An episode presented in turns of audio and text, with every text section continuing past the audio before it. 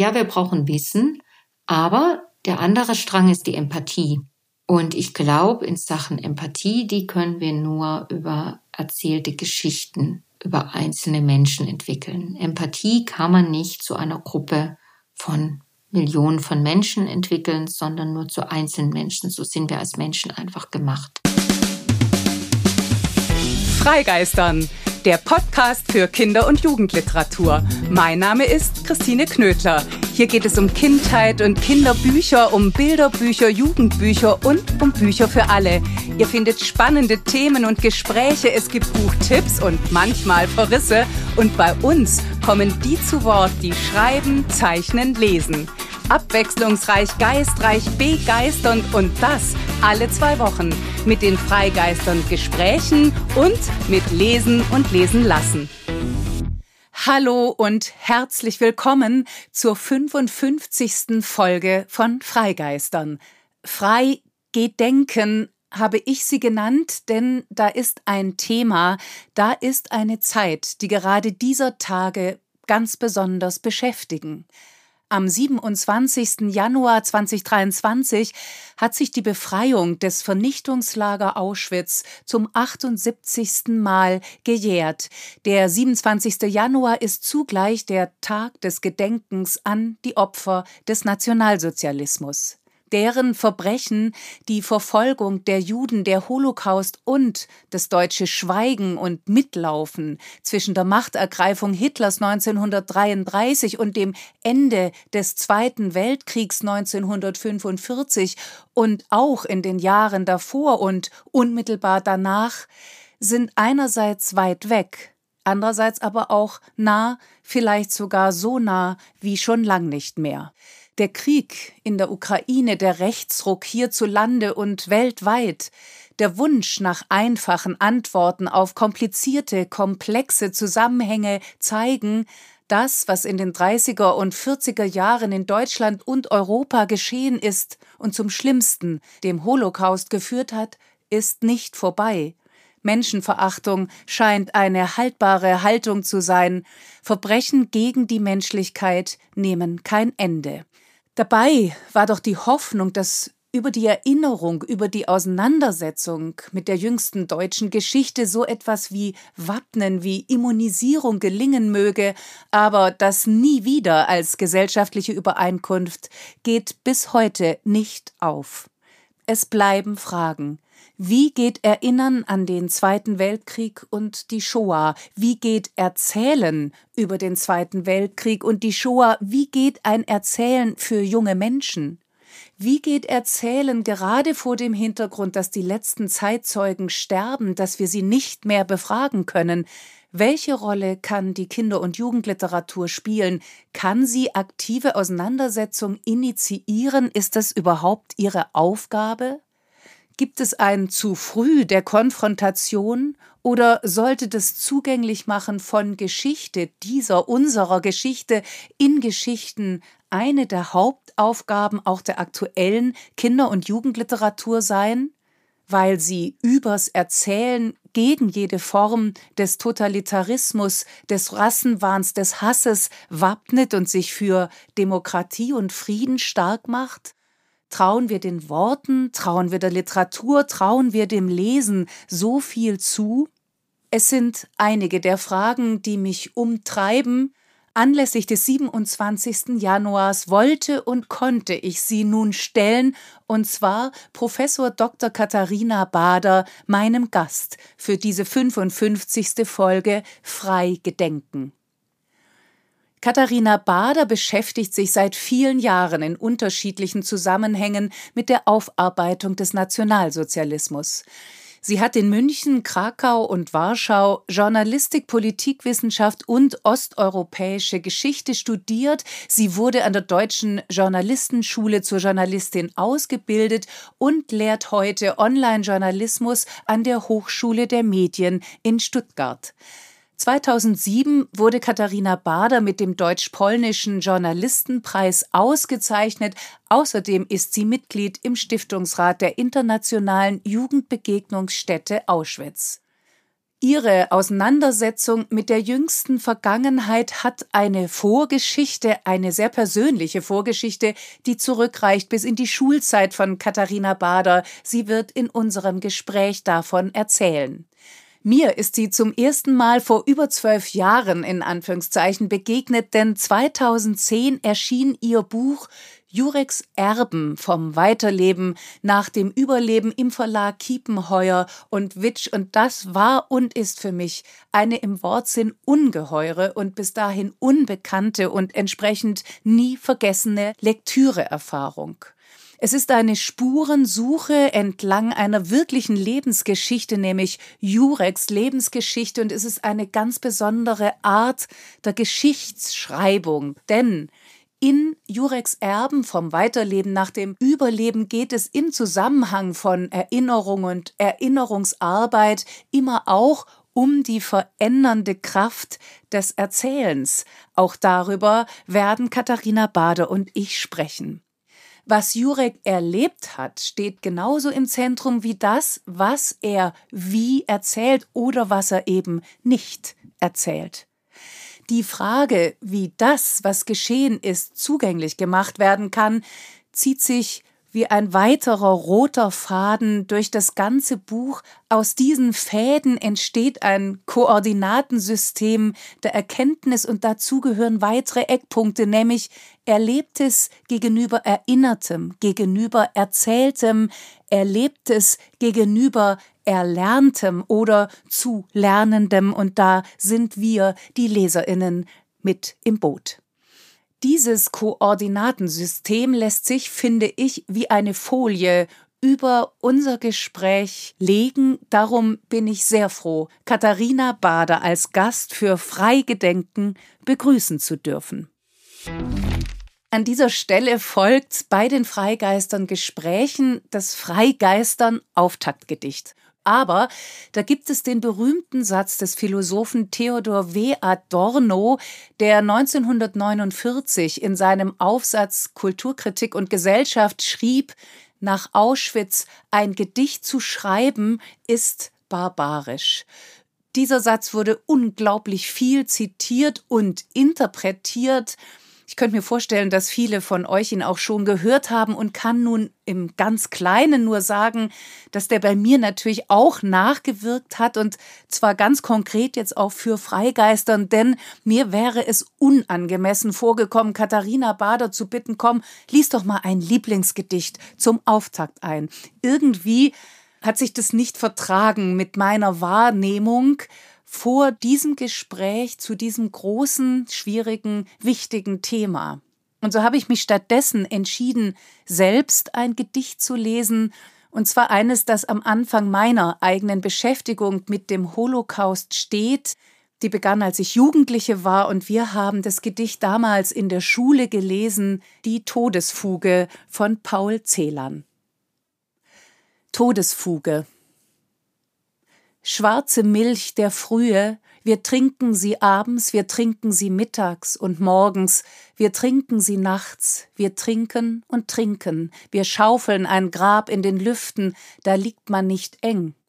Ein Mann wohnt im Haus, der spielt mit den Schlangen, der schreibt, der schreibt, wenn es dunkelt, nach Deutschland, dein goldenes Haar, Margarete, er schreibt es und tritt vor das Haus und es blitzen die Sterne, er pfeift seine Rüden herbei, er pfeift seine Juden hervor, lässt schaufeln ein Grab in der Erde, er befiehlt uns, spielt auf nun zum Tanz. Schwarze Milch der Frühe, wir trinken dich nachts, wir trinken dich morgens und mittags, wir trinken dich abends, wir trinken und trinken. Ein Mann wohnt im Haus, der spielt mit den Schlangen, der schreibt, der schreibt, wenn es dunkelt nach Deutschland, dein goldenes Haar Margarete, dein aschenes Haar Sulamit. Wir schaufeln ein Grab in den Lüften, da liegt man nicht eng. Er ruft, stecht tiefer ins Erdreich, ihr einen, ihr anderen, singet und spielt. Er greift nach dem Eisen im Gurt, er schwingt's. Seine Augen sind blau, stecht tiefer, die Spaten, ihr einen, ihr anderen, spielt weiter zum Tanz auf. Schwarze Milch der Frühe, wir trinken dich nachts, wir trinken dich mittags und morgens, wir trinken dich abends, wir trinken und trinken. Ein Mann wohnt im Haus, dein goldenes Haar Margarete, dein aschenes Haar Sulamit, er spielt mit den Schlangen, er ruft, spielt süßer den Tod, der Tod ist ein Meister aus Deutschland, er ruft, streicht dunkler die Geigen, dann steigt ihr als Rauch in die Luft, dann habt ihr ein Grab in den Wolken, da liegt man nicht eng schwarze Milch der Frühe, wir trinken dich nachts, wir trinken dich mittags, der Tod ist ein Meister aus Deutschland, wir trinken dich abends und morgens, wir trinken und trinken, der Tod ist ein Meister aus Deutschland, sein Auge ist blau, er trifft dich mit bleierner Kugel, er trifft dich genau. Ein Mann wohnt im Haus, dein goldenes Haar Margarete, er hetzt seine Rüden auf uns, er schenkt uns ein Grab in der Luft. Er spielt mit den Schlangen und träumet, der Tod ist ein Meister aus Deutschland, dein goldenes Haar Margarete, dein aschenes Haar Sulamit. Eine Lesung der Todesfuge von Paul Celan selbst findet ihr übrigens im Netz. Wir konnten sie aus rechtlichen Gründen nicht bei Freigeistern einspielen, aber bitte hört sie euch an. Und nun also frei gedenken das Gespräch mit Katharina Bader. Ich freue mich ganz besonders, dass du heute hier bist. Herzlich willkommen, liebe Katharina. Ja, ich freue mich auch sehr dabei zu sein und mit dir über dieses wichtige Thema zu sprechen. Wichtiges Thema wohl wahr. Wir fangen aber wie immer trotzdem oder vielleicht auch erst recht mit dem Freigeistern Fragebogen an. Warst du als Kind eine Vielleserin oder eher das Gegenteil? Ich war eine absolute Vielleserin. Ich habe wahnsinnig viele Bücher gelesen und interessant ist, dass ich mich an die Bücher, die ich in meiner Kindheit gelesen habe, ganz intensiv erinnere, während ich viele Bücher, die ich als Erwachsene gelesen habe, ehrlich gesagt dann auch wieder so halb vergesse. Aber also in viele Bücher, die ich in meiner Kindheit gelesen habe, kann ich mich so ganz intensiv immer noch in einzelne Szenen und so weiter reindenken. Gab es da ein Lieblingsbuch deiner Kindheit?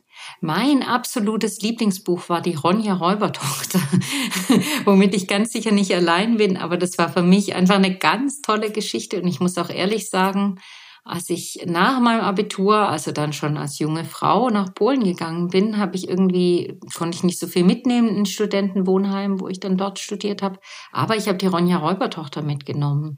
Und zwar, weil ich diese eine Stelle so liebe, wo die Ronja ähm, sich aufmacht, um mit Gefahren umgehen zu lernen und genau dahin geht, wo es ein bisschen gefährlich ist. Das fand ich immer ein unglaublich starkes Stück. Die klettert auf glitschigen Steinen am Flussufer herum, um sich davor hüten zu lernen, nicht in den Fluss zu fallen. Und das finde ich einfach ganz stark, dass man sich nur da hüten kann, wo es gefährlich ist. Und es hat ja auch durchaus fast so was von dem Wegweiser, weil ohne jetzt schon zu viel vorwegzunehmen, du bist ja auch dahin gegangen, wo es gefährlich wird. Wo es zumindest ja nah wurde und emotional wurde. Genau. Gibt es denn auch ein Buch, das dich als Kind nachhaltig erschreckt hat? Ich habe relativ viele Bücher gelesen aus dieser Roh-Roh-Rotfuchs-Reihe. Die war damals total in. Ich bin ja so äh, Ende der 70er Jahre geboren und in den 80er Jahren bei so eher linksliberalen Eltern aufgewachsen und da waren diese, war diese Rotfuchsreihe und auch so ein bisschen politische Kinder- und Jugendliteratur ziemlich dominant. Ähm, das hat mich auch insgesamt, würde ich sagen, sehr positiv geprägt, aber da gab es schon auch ein paar Bücher, wo ich aus heutiger Perspektive sagen würde, ups, also zumindest hatte ich da ein Buch, das hieß Kein Platz für Tränen. Und es waren so verschiedene Kurzgeschichten über Kinder in der, wie man damals noch gesagt hat, dritten Welt und da ging es um ein Mädchen, äh, das, als, das habe ich als Jugendliche das Buch gelesen und dieses Mädchen wurde gezwungen, als Prostituierte zu arbeiten und das fand ich sehr verstörend, selber noch in der Frühphase der Pubertät. Also es war jetzt nicht irgendwie sehr explizit beschrieben oder so, aber ich fand es unglaublich verstörend und kann mich gut an diese Geschichte auch erinnern. Das wird uns ja sicher nachher im Lauf des Gespräches auch noch weiter beschäftigen. Wie sieht es aus mit der Zumutbarkeit? Wie früh konfrontiert man mit welcher Wirklichkeit? Und ich möchte an der Stelle jetzt kurz den Fragebogen auch erweitern. Ich wollte dich nämlich fragen vor dem Hintergrund unseres Themas heute, Hast du denn in deiner Kindheit oder Jugendliteratur über die NS-Diktatur, Zweiten Weltkrieg, Shoah gelesen? Sehr viel, muss ich sagen. Also auch das ist linksliberales Elternhaus und war sicher ziemlich stark so in den 80er, 90er Jahren. Es war auch für meine Eltern immer ein wichtiges Thema, sich damit auseinanderzusetzen. Deshalb, ich kann mich nicht zurückerinnern, wann ich zum ersten Mal was derartiges gelesen habe, aber also ich habe natürlich gelesen, als Hitler das rosa Kaninchen stahl. Die damals üblichen Bücher habe ich einige gelesen und bin mit dem Thema auch aufgewachsen. Auch das Tagebuch der Anne Frank habe ich natürlich gelesen und, und, und. Also das war durchaus was, es war eines der großen Themen. Ich habe auch von Klaus Cordon diese ganze Reihe gelesen über die deutsche Geschichte. Da geht es jetzt nicht explizit um Holocaust viel, aber ich habe viel, viel historische Literatur über das 20. Jahrhundert als Jugendliche gelesen, muss man klar sagen. Ja. Jetzt machen wir einen Sprung ins Hier und Jetzt. Was ist denn dein aktuelles Lieblingsbuch? Und zwar egal ob Kinder- oder Erwachsenenbuch. Du hast die Wahl. Hui. also ich lese total gern von Siri Hustvedt und ähm, da habe ich, also was mir wahnsinnig Spaß gemacht hat und so jetzt ist immer schwer, ich lese immer noch ziemlich viel und es ist gar nicht so leicht zu sagen, was jetzt gerade mein Lieblingsbuch ist, weil ich das oft wechsle. Aber die gleißende Welt hat mir wahnsinnig Spaß gemacht. Das fand ich irgendwie ein ganz, ganz tolles Buch, auch ein tolles Frauenbuch. Da geht's ja um eine Malerin, oder um eine bildende Künstlerin, die wenig Erfolg hat, immer so ein bisschen im Schatten von ihrem bekannten Kunsthändlermann agiert, der dann aber stirbt und die dann sozusagen ihre eigene Kunst von Männern präsentieren lässt und die wird ganz anders rezipiert wenn sie sozusagen männliche Künstler als Strohmänner da einsetzt. Und gleichzeitig ist die jetzt auch nicht als reine Heldin dargestellt, gar nicht. Die ist eigentlich recht unsympathisch, die Heldin, aber trotzdem kommt da was ganz Interessantes rüber, denke ich, über die Rolle von Männern und Frauen und kreativen Männern und kreativen Frauen in der Gesellschaft, was bei der Autorin sicher auch ein Lebensthema ist. Welches Buch hast du zuletzt nicht zu Ende gelesen und warum? Also ich bin im Moment äh, nicht nur Leserin, sondern auch sehr, sehr starke Vorleserin, weil ich eine zehnjährige Tochter habe, die inzwischen selbst schon eine Vielleserin ist, aber der ich immer noch ganz viel vorlese. Dabei kann die super gut und schnell und liest auch ganz selber, aber bei uns ist das so ein ganz starkes Ritual und ich freue mich auch dran, dass es immer noch Bedeutung hat, dass wir wirklich eigentlich jeden Abend lesen und mindestens eine halbe Stunde, oft auch irgendwie noch länger und auch viel dann über die Bücher reden, weil es uns beides sehr interessiert, was der andere dazu denkt und so. Da legen wir schon auch immer wieder Bücher weg. Das Buch, das wir zuletzt weggelegt haben, passt auch zu heute. Das Blaubeerhaus heißt das Buch und das haben wir weggelegt. Das habe ich eigentlich sogar ziemlich eigenmächtig weggelegt, weil ich dann nach der letzten Vorlesestunde weitergelesen habe und dann gedacht habe, nee, das werde ich nicht zu Ende lesen und dann meiner Tochter erklärt habe, warum ich ihr das nicht zu Ende lesen werde und sie hat es auch akzeptiert. Und wir werden nachher auch drüber reden, warum du das nicht zu Ende gelesen hast und auch deiner Tochter eben nicht vorlesen wolltest. Welches Buch hingegen wolltest du immer schon lesen, aber hast es bis heute nicht geschafft? Ich habe schon eine lange Liste von so Klassikern, wo ich irgendwie so denke, ja, als ach, Professorin, da denkt ja jeder immer, man sei so der super Bildungsbürger und man könnte alles hier, hätte alles gelesen, was so in diesen klassischen Kanon gehört. Aber da habe ich vieles auch nicht gelesen, muss ich ganz ehrlich sagen. Aber so vieles, dass ich da jetzt gar nicht eins rauspicken will. Das ist ungemein sympathisch. Wie lautet die erste Zeile deines Lieblingsgedichts? Die Zeile, die mir so einfällt, ist ein Heine-Gedicht. Es fängt so an, am Meer, am wüsten, nächtlichen Meer steht ein Jüngling Mann. Die Brust voller Wehmut, das Haupt voller Zweifel. Und mit düsteren Lippen fragt er die Wogen. Das war mein Lieblingsgedicht, als ich so oh, wow. 16 war. Und ich finde es immer noch cool, aber ich finde es heute auch echt kitschig. Und was jetzt gerade mein Lieblingsgedicht ist, also du fragst mich Sachen. Von welcher Illustratorin, welchem Illustrator würdest du dich gerne porträtieren lassen? Uh, also was ich gerade wahnsinnig gern lese, sind Graphic Novels. Dazu mache ich auch mit meinen Studierenden im Moment Projekte. Und da finde ich, gibt schon richtig tolle Illustratoren. Also ich finde zum Beispiel Nora Krug wirklich toll. Also ich mag auch so diese Collagetechnik, die die immer so macht, sehr, sehr gern. Ich glaube, ich würde jemand, der Graphic Novels macht, fragen. Ich finde, die können tolle Figuren malen und das würde mich interessieren, wie die mich malen, wenn ich mir das aussuchen dürfte. Von welcher Autorin, von welchem Autor hättest du gern eine Lesung nur für dich allein? Ah, ich glaube auch Siri Hastvedt. Mit der würde ich wahnsinnig gern mal über ein paar Fragen reden. Das würde mich irre interessieren. Also da stelle ich mir einfach vor, dass das wirklich so eine kluge, intellektuelle Frau ist, ein paar Jahre älter als ich.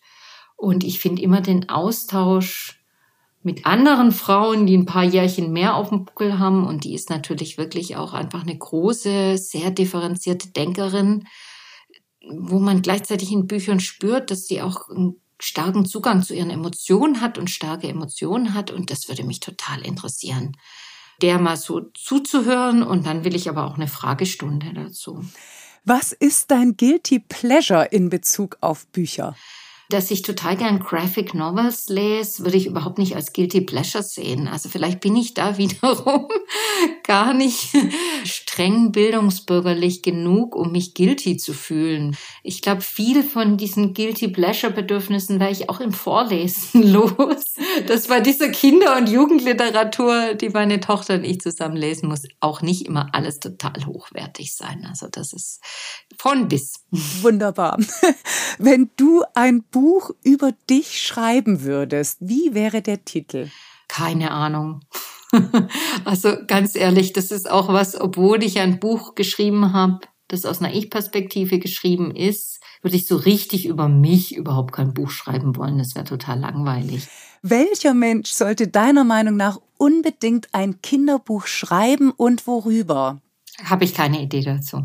Aha, mir fällt doch was ein. Meine Tochter. Meine Tochter, die denkt sich tolle Geschichten aus. Die könnte super ein Kinderbuch mal schreiben. So, die denkt so gern über Kinder nach, aber weiß nicht, ob Kinder gute Kinderbücher schreiben, aber ich finde es immer total faszinierend, wenn die mir aus ihrer Klasse erzählt und so, weil die die sozialen Situationen immer so genau analysiert. Das finde ich immer irre. Da finde ich immer, sie sollte das aufschreiben, aber das macht sie natürlich schon aus Diskretionsgründen nicht. Du hast eben schon dein Buch erwähnt, Jureks Erben vom Weiterleben nach dem Überleben. Das ist 2010 im Verlag Kiepenheuer und Witsch erschienen. Wie bist du denn überhaupt zum Thema oder vielleicht ja auch zu der Aufgabe, weiß ich nicht, Aufarbeitung der NS-Zeit gekommen? Also das ist eine Aufgabe, zu der ich, glaube ich, durch mehrere Dinge gekommen bin. Aber wenn man sich da jetzt eine Sache rausgreifen will und mit einer Sache anfangen will, dann war das ganz sicher, dass ich als 18-Jährige ein Seminar für Schülerzeitungsjournalisten besucht habe in der Internationalen Jugendbegegnungsstätte Auschwitz. Und dieses Seminar, das ging nur eine Woche, also es war wirklich nicht lange, hat mich wirklich ziemlich nachhaltig geprägt. Vor allem, weil ich dort eben mit einem Auschwitz-Überlebenden, den Jerzy Ronowski, Freundschaft geschlossen habe und den dann ja in den folgenden acht Jahren relativ eng begleitet habe, auch relativ eng begleiten durfte und konnte, weil ich dann auch zum bisschen inspiriert von Jerzy Ronowski genannt, Jurek, zum Studieren nach Polen gegangen bin und relativ viel Zeit in Polen verbracht habe, direkt nach meinem Abitur. Und ja, also diese persönliche Begegnung hat mich, glaube ich, ziemlich stark mit diesem Thema verbunden. Und man muss auch sagen, ich arbeite nicht in diesem Themenfeld. Ich bin keine Expertin für Erinnerungskultur, sondern ich bin Professorin für Online-Journalismus und es ist aber gleichzeitig ein Thema, das mir einfach sehr, sehr wichtig ist durch diese Freundschaft inspiriert wichtig ist und auch wichtig geblieben ist, nachdem der Jurek gestorben ist und wo ich ja dann auch erstmal dran geblieben bin an dieser Lebensgeschichte. Damals war in der SZ zu lesen, Jureks Erben vom Weiterleben nach dem Überleben sei eins der besten und originellsten Bücher zum Thema Aufarbeitung der Vergangenheit und es wäre ein Weg, Gedenkroutinen aufzubrechen. Ich muss mich erstmal von diesem Lob wie ein bisschen distanzieren, weil Jureks Erben ist ja eine wahre Geschichte. Und es ist die Lebensgeschichte von Jurek, die ich rekonstruiert habe nach seinem Tod. Einerseits, weil er Tonbänder hinterlassen hat, in denen Erinnerungen vor allem an seine vier Jahre in Auschwitz aufgezeichnet waren, aber auch ein paar Erinnerungen an die Nachkriegszeit. Und dann habe ich mich auf Spurensuche begeben und mit ganz vielen Menschen gesprochen, die Jurek in seinem Leben begleitet haben in verschiedenen Phasen.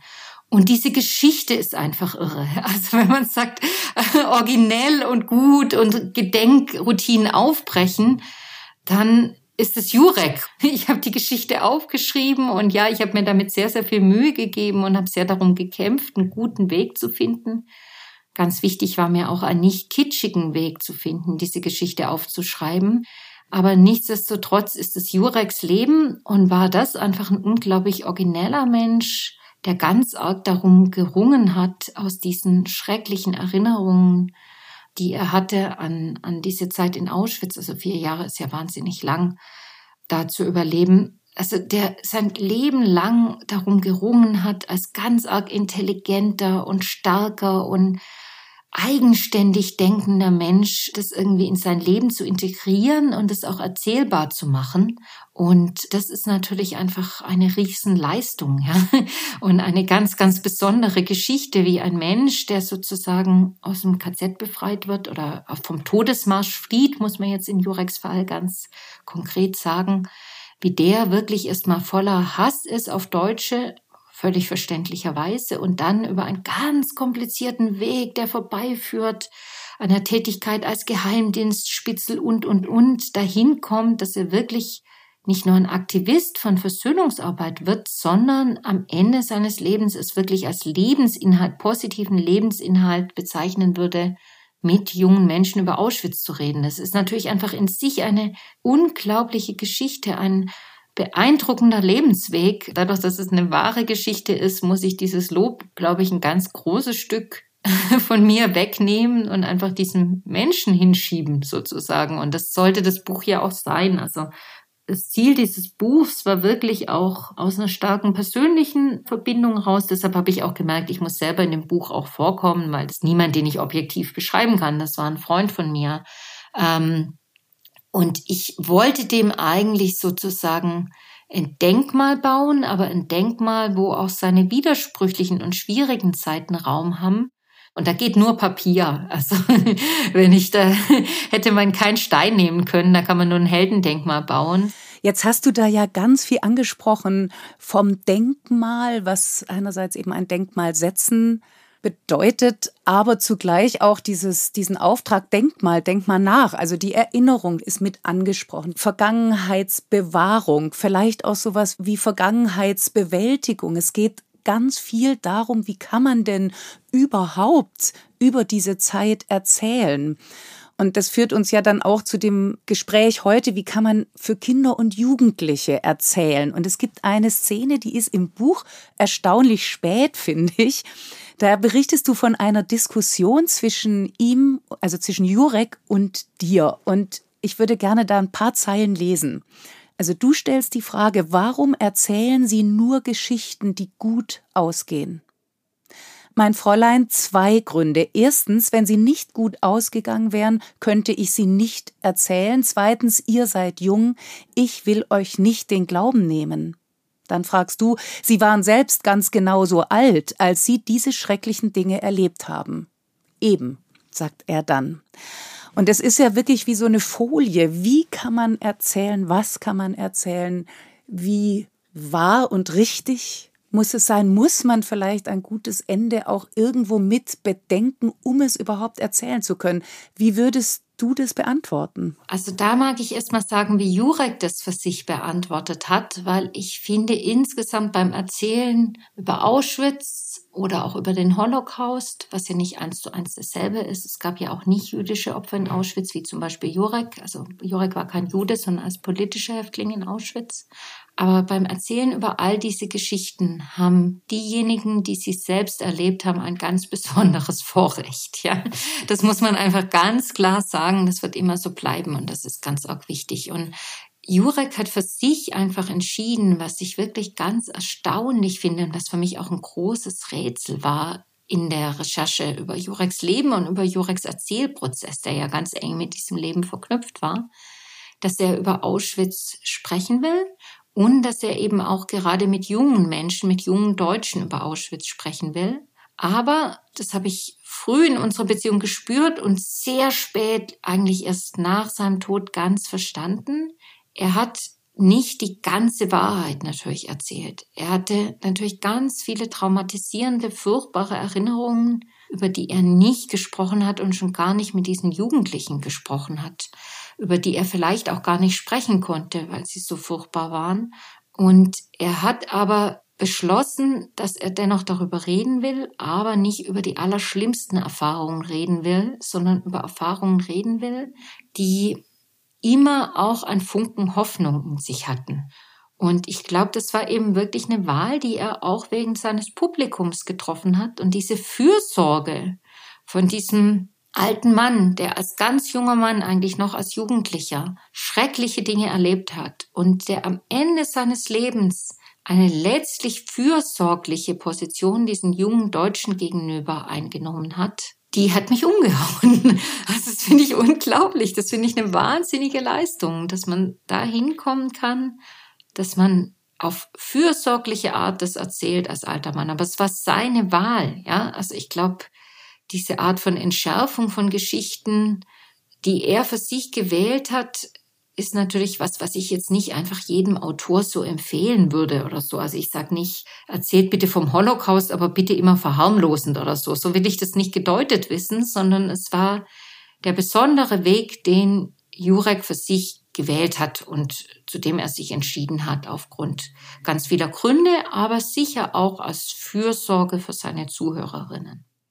Ich finde den Begriff der Fürsorge wunderschön nicht nur den Begriff, natürlich auch diese Haltung der Fürsorge. Würdest du die grundsätzlich auf die Kinder- und Jugendliteratur vor dem Hintergrund Erzählen über den Holocaust auch als richtig bezeichnen? Oder als wichtig? Ja, also vor allem von einer jungen Altersgruppe. Jorex Erben ist ja echt ein altes Buch. Du hast vorher gesagt, 2010 erschien das wahnsinnig alt und ich rede darüber auch nur deshalb immer noch, weil ich einfach Jurek immer wichtig für mich bleiben wird. Ne? Aber als ich das Buch geschrieben habe, war ich Ende 20 und hatte eben noch kein Kind und ähm, hätte immer gesagt, man muss ganz viel Wahrheit erzählen und so weiter und man muss den zumindest Jugendlichen auch was zumuten an Wahrheit. Und natürlich ändert sich so eine Perspektive, wenn man selber ein Kind hat, das langsam in das Alter kommt, wo solche Themen erzählt werden. Und ich wäre da heute noch viel mehr auf der fürsorglichen Seite, als ich das mit Ende 20 war. Aber auch mit Ende 20 hätte ich schon gesagt, gerade bei Kindern und Jugendlichen muss man an das Thema irgendwie auch behutsam heranführen, nicht nur um die Kinder und Jugendlichen zu schützen, sondern wirklich auch um dafür zu sorgen, dass die nicht quasi schreiend wegrennen und nichts mehr hören wollen, weil sie einfach überfordert sind. Also das ist glaube ich, auch was, was man mit bedenken muss und was äh, zumindest Menschen wie Jurek mit bedacht haben. Aber man muss auch aufpassen, dass es nicht kitschig wird. Auch das ist total wichtig. Und das ist für jeden Menschen, der die Erfahrung nicht selbst gemacht hat, unendlich, unendlich viel schwerer, als es für Zeitzeuginnen ist. Und deshalb haben die uns was geschenkt, was nicht zu ersetzen ist. Das muss man einfach ganz klar sagen. Und es ist natürlich jetzt in diesen Zeiten, da es immer weniger Zeitzeugen gibt, die erzählen könnten oder die wir befragen könnten, ist es natürlich ein ganz wesentlicher Hinweis. Und auf der anderen Seite die Leserinnen, für die ist es auch diese Zeit des Nationalsozialismus immer mehr Geschichte. Weit, weit, weit weg. Das heißt, die, die jetzt schreiben, schreiben fiktional. Sie denken es sich aus. Sie beziehen sich auf keine eigene Erfahrung. Ist das ein Problem? Also ich finde es kein grundsätzliches Problem. Ich finde, man darf sich natürlich auch Geschichten zu diesem Thema ausdenken. Ich glaube, man ist nur an zwei Enden maximal verpflichtet. Man ist verpflichtet, sehr gut zu recherchieren und man ist verpflichtet zu überlegen, nutze ich das jetzt nur als Kulisse, diese Zeit und dieses riesige Verbrechen, oder will ich wirklich was über das Verbrechen selbst erzählen? Und ich würde eigentlich immer, also mein eigener Anspruch wäre, dass man nur, wenn man über das Verbrechen selbst wirklich erzählen will, diese Zeit als in diese Zeit zurückgehen sollte. Also da wäre ich relativ streng und ich finde, natürlich hat man mit Büchern den wunderbaren Vorteil, dass die Bücher bleiben, auch wenn die Menschen sterben. Und das war ja was, was sehr viele Überlebende, deshalb haben sich ja viele von denen wirklich auch in sehr schmerzlichen Prozessen dazu durchgerungen, ihre Erinnerungen aufzuschreiben und diese Erinnerungen zu hinterlassen. Und ich glaube schon, dass es immer noch das Beste ist, was man tun kann und besser ist als fiktionale Geschichten über die Zeit zu schreiben, diese Erinnerungen herzunehmen und zu überlegen, wie kann ich die heute jungen Leuten zugänglich machen. Und dafür gibt es viele Wege. Und ich finde diese Wege einfach immer noch besser, als sich jetzt nochmal eine Geschichte auszudenken, die in dieser Zeit spielt. Also klar mag ich nicht sagen, das sollte man gar nicht machen. Da gibt's immer wieder sehr gute Gründe und da gibt's wichtige Zugänge, die da neu geschaffen werden und wichtige zusätzliche Themen, die vielleicht nicht beschrieben wurden in der unmittelbaren Nachkriegszeit aus damaligen politischen, gesellschaftlichen Gründen, Geschichten, die man jetzt noch aufschreiben sollte. Aber ich glaube, dass eben bestimmte Bücher, die geschrieben wurden, nicht wirklich an Aktualität verloren haben und zugänglich gemacht werden sollen und können. Ich danke dir sehr für diese klare Positionierung. Du hast vorher schon Judith Kerr genannt, als Hitler das rosa Kaninchen stahl. Mir fallen Bücher ein von Uri Orlev, eben seine eigenen Erinnerungen ans KZ Bergen-Belsen und zuvor Warschauer Ghetto, die Bleisoldaten, Anne Franks Tagebuch. Es gibt aber auch Romane, die fiktional sind und trotzdem das leisten, was du jetzt mit angesprochen hast, nämlich historisch korrekt erinnern. Du hast aber noch was gesagt, nämlich die Bücher den Jugendlichen zugänglich machen. Wie kann das gehen? Ich bin ziemlich überzeugt, dass es schon immer wieder Situationen geben kann, wo zum Beispiel Nachkommen von Überlebenden mit den Erinnerungen ihrer Eltern, ihrer auch Großeltern zum Beispiel sehr wohl auch als Zeitzeugen agieren können. Natürlich nicht als Zeitzeugen der NS-Verfolgung, aber also der Punkt ist, es ist ja auf eine Art lange her und auf eine Art ist es aber gar nicht lange her, weil alle betroffenen Familien nach wie vor geprägt sind von diesen Themen.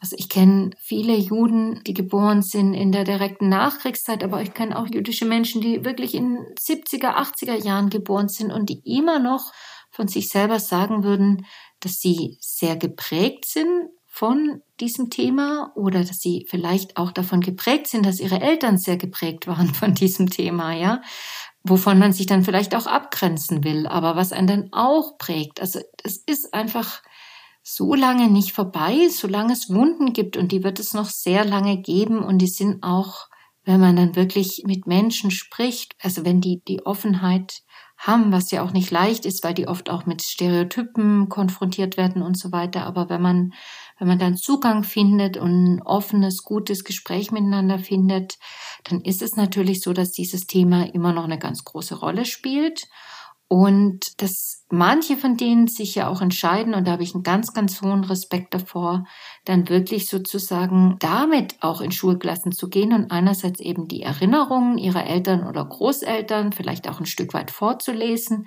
und dann aber auch darüber zu reden, wie die Familie bis heute geprägt ist durch diese Erfahrung. Und ich glaube, das ist auch was ganz Wichtiges, sich das klar zu machen. Also ein, wie ich finde, wirklich unglaublich starkes Buch, das ich dazu gelesen habe, ist eine Graphic Novel von Michel Kischka, heißt Die zweite Generation. Ist in Deutschland auf Deutsch leider kaum mehr erhältlich, also wurde übersetzt, aber ist inzwischen wirklich ziemlich vergriffen und ist aber so ein starkes Buch, das eben nicht nur über den Holocaust spricht, sondern ganz, ganz stark darüber spricht, was bedeutet es, der Sohn eines Holocaust-Überlebenden zu sein und damit aufgewachsen zu sein. Und was bedeutet es für ihn, Michel Kischka selbst? Und was bedeutet es aber auch für seine Geschwister? Was hat es für seine Geschwister bedeutet? Und es ist zum Beispiel ein ganz starkes, ehrliches Buch. Und ich hatte das große Glück mit dem Autor, mit einer Gruppe von Studierenden haben wir ein ganz intensives Gespräch gehabt. Und das war wirklich ein Zeitzeugengespräch. Mhm. Ohne dass er jetzt, also er hat ganz offen bekannt, dass er viele Erfahrungen, die sein Vater gemacht hat, gar nicht nachvollziehen kann als Mensch, der nach dem Krieg sogar erst in 50er Jahren geboren wurde. Aber natürlich ist auch er als Sohn von diesem Thema geprägt und darüber redet er und gleichzeitig eröffnet er als Sohn aus der Perspektive des Sohnes heraus einem auch diese Erinnerungen seines Vaters. Und das zum Beispiel ist eine ganz wunderbare Arbeit. Da wird es jetzt auch einen Trickfilm geben, der auf diesem Buch basiert. Ähm, ich habe ihn noch nicht gesehen. Ich habe nur Trailer gesehen, aber habe auch da den Eindruck, dass das wirklich eine, eine ganz wunderbare zugänglich Zugänglichmachung sozusagen ist, um das so mal zu sagen. Ähm, genau, und ich glaube, das ist zum Beispiel ein Weg, an den ich sehr glaube und wo ich auch glücklich bin, ein paar ganz tolle Beispiele dafür zu kennen von Menschen, die das als Aufgabe angenommen haben und sozusagen mit den Erinnerungen ihrer Eltern die weitertragen und gleichzeitig aber auch ihre eigenen Erinnerungen und Geschichten hinzufügen. Mittels der Kunst, mittels der Literatur, in dem Fall Graphic Novel, also Literatur und Illustration. Wie ist es, wenn ein Jugendlicher sagt, interessiert mich einfach nicht, kann es nicht mehr hören? Ich habe es in der Schule so oft gehört, ich will es einfach nicht. Was ist mit denen? Ich glaube, zuerst muss man das mal akzeptieren. Also ich würde da nie moralisch dagegen gehen, weil ich glaube, dass es einfach gar nichts nützt. Ich finde, natürlich hat man auch ein Recht dazu zu sagen, ich will es nicht hören. Ich glaube, dass ganz, ganz wenig Jugendliche bei dieser Meinung bleiben, wenn es einen wirklichen menschlichen Kontakt gibt. Also ich habe mit Jurek damals, da war es ja auch schon so, dass viele da sagten, ich kann es nicht mehr hören, ich will es nicht mehr hören, war ich viel in Schulklassen oder in einer ganzen Reihe von Schulklassen. Und da war es immer so, dass sich dieses Ich will es nicht mehr hören in der persönlichen Begegnung komplett aufgelöst hat. Also das ist sozusagen eigentlich was ganz Spezifisches ist, was viele Jugendliche nicht mehr hören wollen. Und da kann ich Jugendliche auch manchmal verstehen. Ich glaube, viele Jugendliche wollen keine Gedenktagsfloskeln hören, ja. Und diese Gedenktagsfloskeln, die ich jetzt wirklich mal so ein bisschen hart benenne, sind, glaube ich, wahnsinnig gut gemeint und kommen aus dem Bedürfnis raus, sich vorsichtig auszudrücken, niemand zu verletzen. Das ist ja ein ganz wichtiges Bedürfnis, gerade bei diesem Thema. Aber manchmal mündet dieses Bedürfnis darin, dass wir über das Thema gar nicht mehr richtig sprechen, sondern eigentlich uns nur in relativ oberflächlichen Worthülsen irgendwie austauschen. Und ich glaube, für solche Worthülsen haben schon pubertätsbedingt Jugendliche ein wahnsinnig feines Gespür und kriegen da einfach Aggressionen. Und ich würde immer sagen, das hat gar nicht so viel mit dem Thema zu tun, sondern eher damit, dass sie das Gefühl haben, sie bewegen sich in dem Thema, in einem Bereich, wo sie eigentlich nur was Falsches sagen können und alles so total vorgeframed ist, was man sagen darf und nicht sagen darf. Und ich glaube, dass das einer wirklichen Auseinandersetzung total abträglich ist.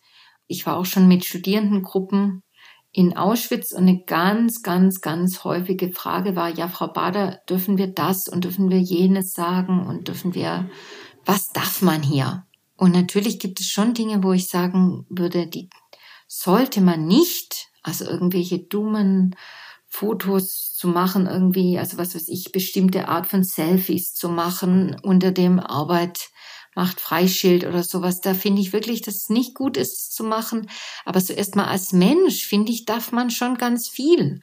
Zum Beispiel Jurek hat wirklich auf dem Gelände der Gedenkstätte selber zwischendrin manchmal auch Witze erzählt. Das klingt jetzt furchtbar, aber in der Situation war das gar nicht furchtbar, sondern war das wirklich eine Methode, wie er Menschen wieder sozusagen auch aufgetaut hat und zugänglich gemacht hat. Wir reden viel über Erinnerung, zum Teil am Ort Auschwitz selbst. Jetzt gehört ja aber zur Literatur natürlich auch das Erzählen. Also wenn du so sagst, du bist so überzeugt und glaubst daran, dass das geht übers Erzählen, den Zugang, du hast da ganz oft jetzt auch vom zugänglich machen gesprochen, dass das über Literatur geht. Was kann denn die Literatur und was die Geschichte vielleicht nicht kann oder der Geschichtsunterricht meine ich jetzt? Ich glaube, natürlich geht es in dem Thema insgesamt um zwei Stränge, die, glaube ich, auch beide wichtig sind. Das eine ist Wissen.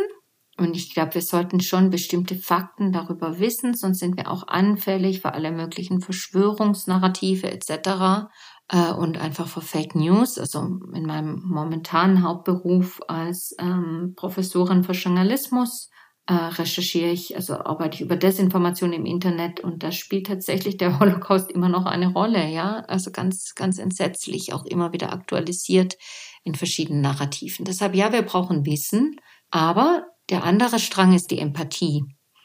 Und ich glaube, in Sachen Empathie, die können wir nur über erzählte Geschichten über einzelne Menschen entwickeln. Empathie kann man nicht zu einer Gruppe von Millionen von Menschen entwickeln. So sind wir als Menschen einfach gemacht.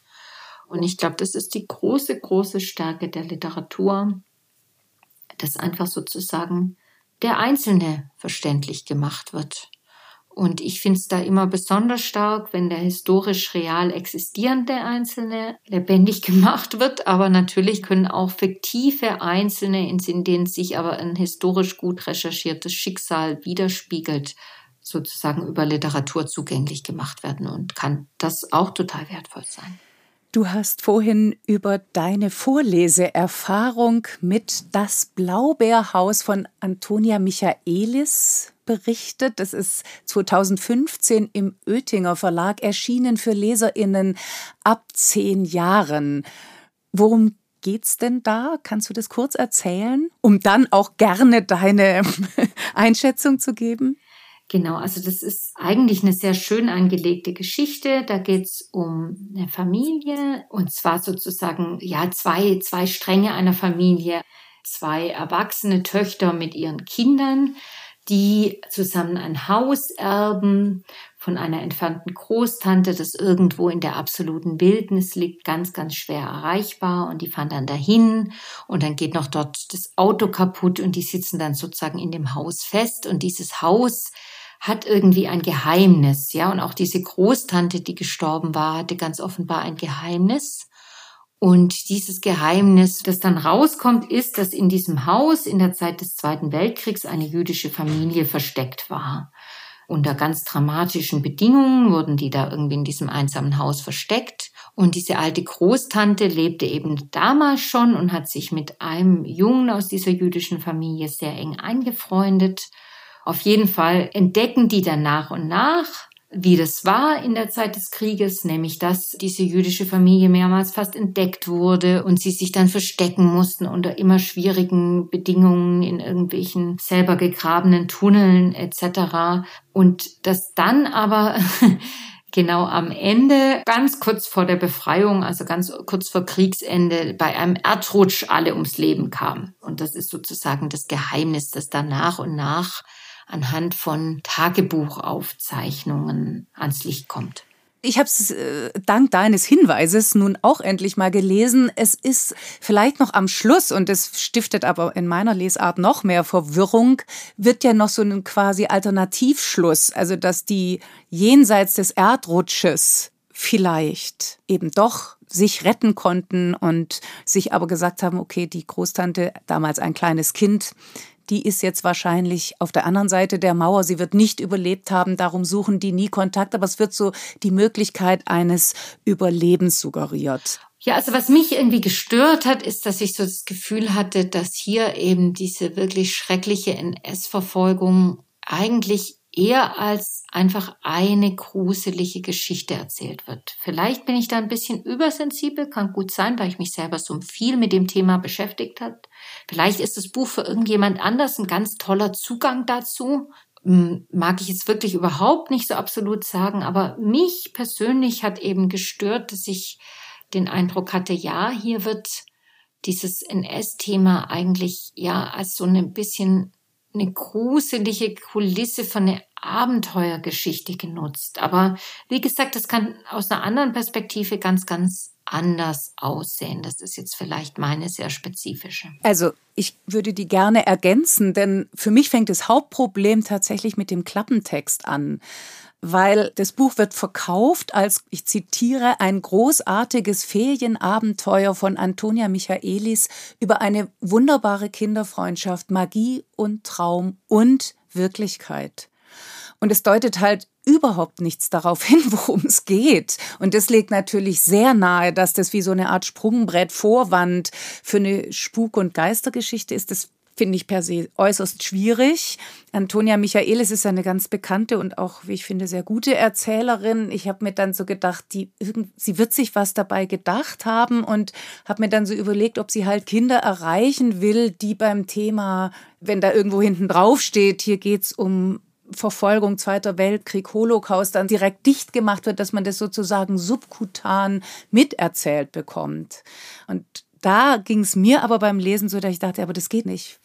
Niemand versteht in dieser Geschichte, dass das wirklich stattgefunden hat. Und das halte ich jetzt eben wirklich für ein, für ein, für ein sehr großes Problem könnte uns noch öfter begegnen, weil man ja jetzt gucken muss, wie bringt man es denn hin, dass das Thema bei den Kindern wirklich landet? Ja, also ich würde es nicht so hinbringen. Ich finde auch, und da bin ich jetzt Mama, ja. Ja, also unbedingt. Ich finde, dass es schon die Entscheidung der Eltern sein muss wann und wie man mit den Kindern zumindest in diesem Alter drüber spricht. Ich finde es absolut richtig, dass es irgendwann einfach in der Schule kommt, egal ob die Eltern das wollen oder nicht. Das ist schon wichtig, um irgendwie hier demokratische Bürger zu erziehen und auch sozusagen, ich glaube, das ist ganz wichtig. Es hat ja auch inzwischen haben ja längst nicht mehr alle, alle Schüler in Deutschland einen familiären Zugang, weil viele auch einfach aus, aus zugewanderten Familien sind und es, trotzdem ist es ein wichtiger Teil der deutschen Geschichte und wir sollten darüber in der Schule sprechen. Aber bei Zehnjährigen, finde ich, kann es auch gute Gründe geben, noch nicht oder noch nicht auf diese Art über das Thema sprechen zu wollen. Und da finde ich es irgendwie nicht so gut, wenn es so ein bisschen reingeschmuggelt wird. Meine Tochter weiß, dass in der NS-Zeit, dass es mal in Deutschland jemand gab, der Hitler hieß und dass der mehrere Nachbarländer überfallen hat und auch, dass der die Juden unglaublich schlecht behandelt hat. Das weiß sie alles.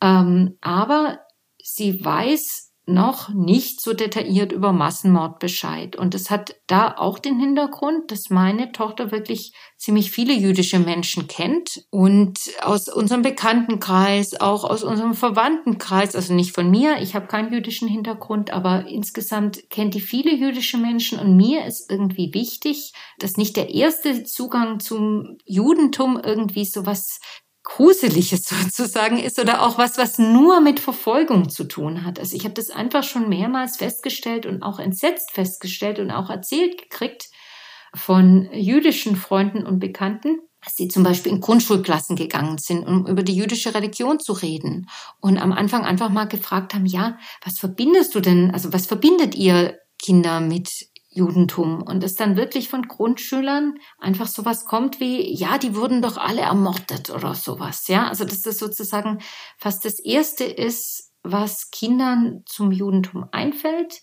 Das ist jetzt nicht per se, es ist wichtig, das ist ein großes Thema und es ist gut, dass es ein großes Thema ist. Aber ich finde schon auch wichtig, dass es nicht der einzige Zugang für Kinder und Jugendliche ist. Und ich habe auch mit jungen Juden schon viel darüber gesprochen und für die ist es manchmal auch gar nicht so leicht, einer Religion oder auch, ja, sozusagen einer Kultur anzugehören, die nur so assoziiert wird. Die sagen auch manchmal, ich will auch mit was anderem verbunden werden und ich will auch, dass mein Hintergrund noch mit was anderem verbunden wird und nicht nur mit Verfolgung. Und ich glaube, dass das für den Zugang schon wichtig ist und ich finde, ja, diese Art von Verwendung dafür kontraproduktiv. Das heißt aber wirklich nicht, dass man nicht auch schon mit Kindern und Jugendlichen über diese Verfolgung reden kann. Die kriegen das ja auch ohnehin mit und dann muss man es natürlich auch erklären.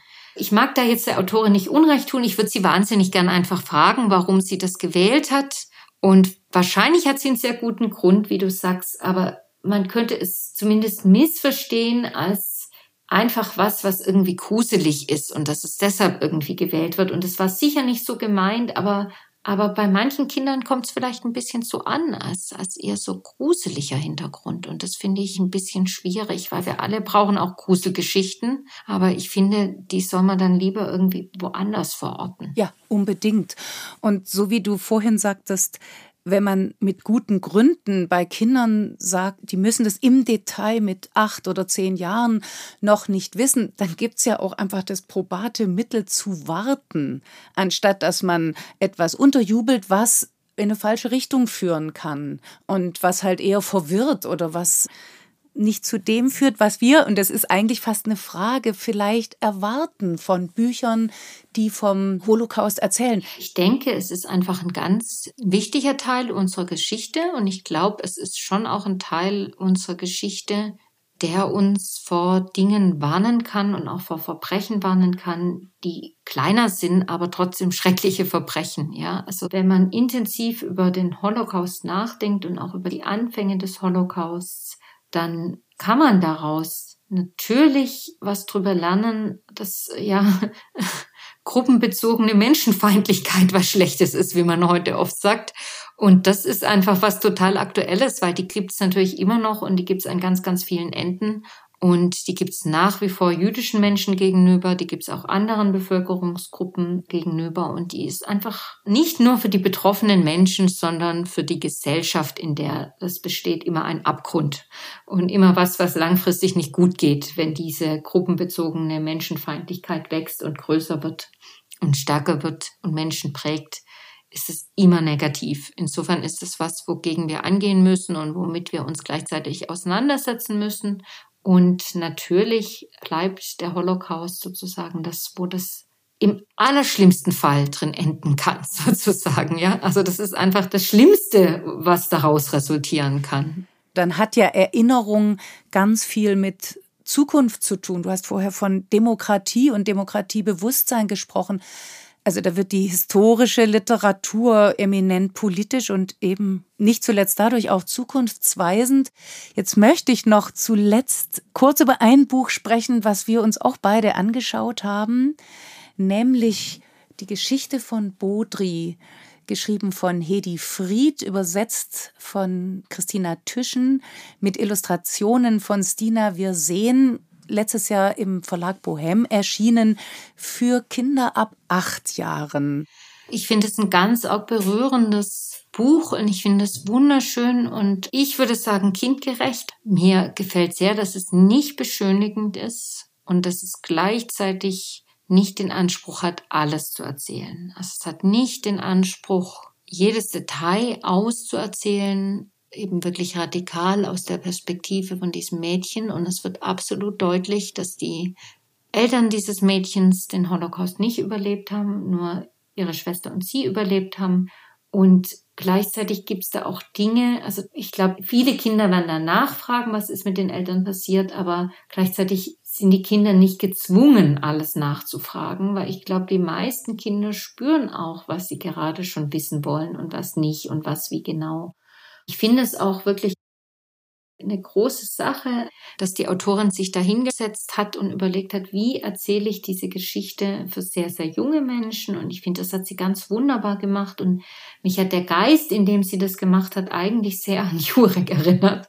An diese Grundidee, ich, ich mag das erzählen, aber ich, ähm, also da ist auch ganz viel Fürsorge drin in der Art und Weise, finde ich, wie sie es erzählt. Und ich finde es auch ganz auch schön, wie diese Liebe zu diesem Hund einbezogen ist und dass es in Bezug auf den Hund und das Mädchen so ein unglaubliches, auch vielleicht nicht ganz glaubwürdiges, aber wunderschönes Happy End gibt, das was sehr, sehr Tröstliches hat und wo ich denke, wenn die Autorin sich entscheidet, das genau so zu erzählen, finde ich das wirklich wunderbar und sehr bewundernswert. Auch die Hedi Fried ist Holocaust-Überlebende. Sie ist ja erst vor kurzem gestorben, irgendwie im November letzten Jahres also mir geht es immer so beim Lesen, dass ich denke, wenn Menschen, die das erlebt und überlebt haben, diese Entscheidung treffen, dann darf ich mich darauf auch verlassen.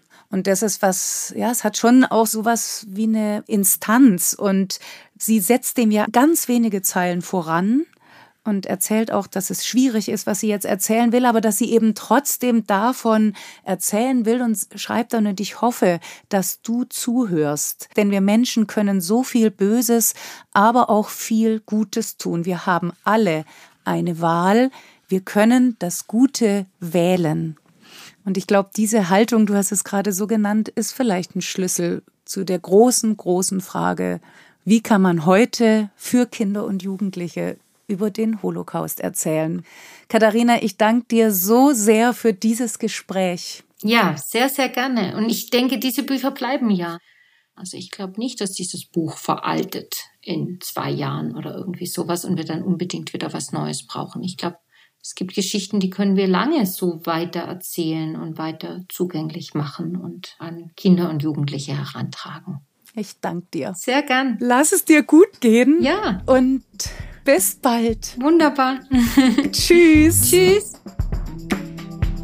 das war's für heute. Das war das Gespräch Freigedenken mit Katharina Bader. Ich danke von ganzem Herzen. Und ich danke wie immer euch fürs Zuhören. Alle Infos zu den Büchern, über die wir heute gesprochen haben und alle bisherigen Folgen findet ihr auf unserer Website freigeistern.com oder ihr schaut bei Instagram vorbei.